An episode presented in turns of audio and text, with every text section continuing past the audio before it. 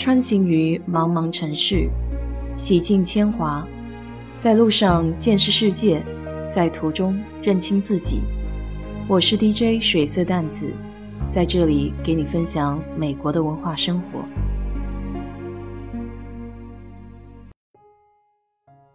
说起粉，中国各个省份可都有自个儿的特色。最先在休斯顿中国超市看到的是柳州螺蛳粉。在家里煮上一包，那满屋子的味道。这个还是我没放酸笋的效果。最近一段时间，中国城的大中华超市里面，粉的品类也开始变得更加丰富起来，有江西米粉、桂林干拌粉，就连李子柒螺蛳粉都有的卖。在休斯顿的大街小巷，你随便溜达一下，都能看见三个字母 P H O 粉。这就是越南河粉店。越南人在休斯顿开的餐馆基本都是粉店，菜单比较简单，就是粉和三明治，再加上一些菜和饭搭配的简餐。这些店在本地还挺受欢迎的。周末靠近中国城的那几家有名的店面，大多是人头攒动，来客是络绎不绝。为什么一碗这么简单的河粉可以如此讨喜呢？我问过我的好朋友，他是加拿大人，还是他带我找到好吃的粉店。他给我说的理由就是因为清淡、健康还有滋味。没错，粉是一种看似很简单的菜，但这个汤底可不简单。粉一词实际上是指面条，而不是汤本身。越南米粉是使用原始精麦粉的面食，这个汤的质量决定着粉的质量。一碗优秀的越南河粉，清澈见底，味道浓郁。老话不是说吗？越是简单的菜，越是费功夫。就好像中国的蛋炒饭，看似简单，但想做出水准可没那么容易。越南粉的汤底很重要，这也是为什么那么多家粉却每家不一样的原因。这汤底一般需要十二个小时在温火中炖。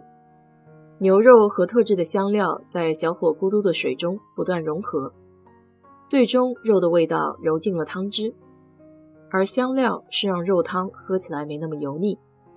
这也是我朋友说的清淡但却有滋味。每家粉店的特制混合香料都不同，很多是祖传的秘方，因此不外传。不少人认为越南河粉是起源于法国越南殖民的时候。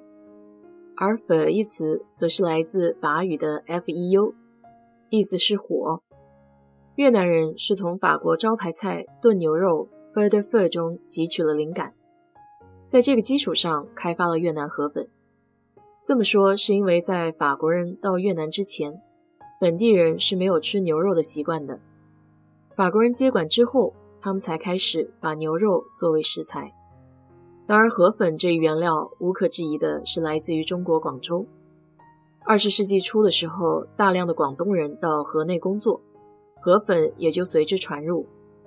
至于汤头，和以鱼为原料的闽粤特色不同，越南粉的汤多以洋葱和牛骨熬制，和法国牛肉蔬菜锅的烹饪方式相似，但它同时还会放入适量的冰糖。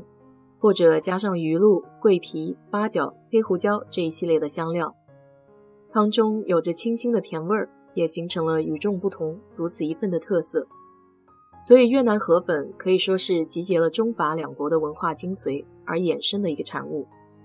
一九五四年的时候，越南河粉从发源地北部传到了南部，但风格却发生了变化。南边的越南河粉相对复杂一些。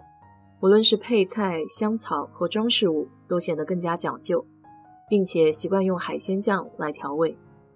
一开始，街头小贩会在黎明和黄昏的时候卖河粉，他们挑着扁担，一边装着锅和柴火，另一边是面条、香料、烹饪的设备。这幅画面让我想到小时候吃的柴火馄饨。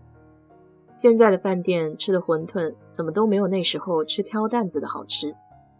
尽管里面其实也没有什么肉，和吃柴火小馄饨一样，吃粉的过程也是充满乐趣的。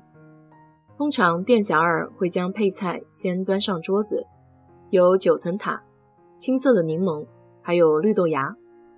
等汤和粉端上来的时候，心情急切，却又想保持优雅，因为还得撕碎九层塔、丢豆芽、挤青柠汁。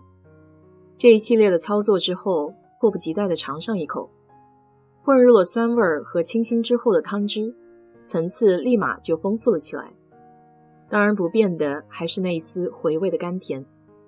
越南粉在西贡非常有名，所以在休斯顿也经常看到 The Saigon 的字样。San Jose 东部也有个地方叫小西贡，算是越南城。说是除了越南本土，湾区最大的越南人聚集地。一九七五年西贡沦陷以后，有数百万的越南人流落到了美国。这个小西贡就是那时候开始汇聚起来的。在那个动荡的时期。对于这样一群背井离乡、流离失所的越南人来讲，身边的一切都是陌生的，唯有从他们熟悉的食物中寻求安慰。在最初的那几年，很多越南菜中需要的原料都很难买到，直到一些有商业头脑的越南人抓住了商机，开始做起了越南食材进口的生意。有了这一基础，那些知道如何制作佛，甚至一些在逃离之前。还颇负盛名的否店老板，慢慢的在街头巷尾开起了越南粉店，为那些越侨提供一点家乡味儿。与此同时，很多在越战时驻扎在越南的美军也回到了家乡。他们在驻扎期间就慢慢的对粉这一食物有了难以割舍的情怀。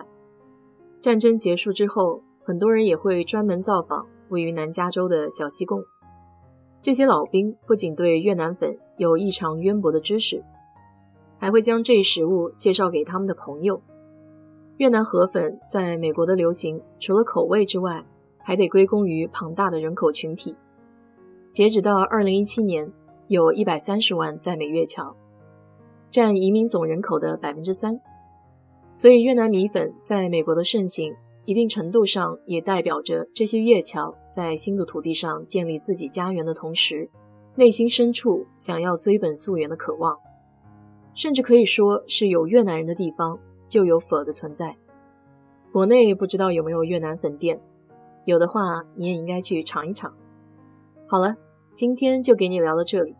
如果你对这期节目感兴趣的话，欢迎在我的评论区留言，谢谢。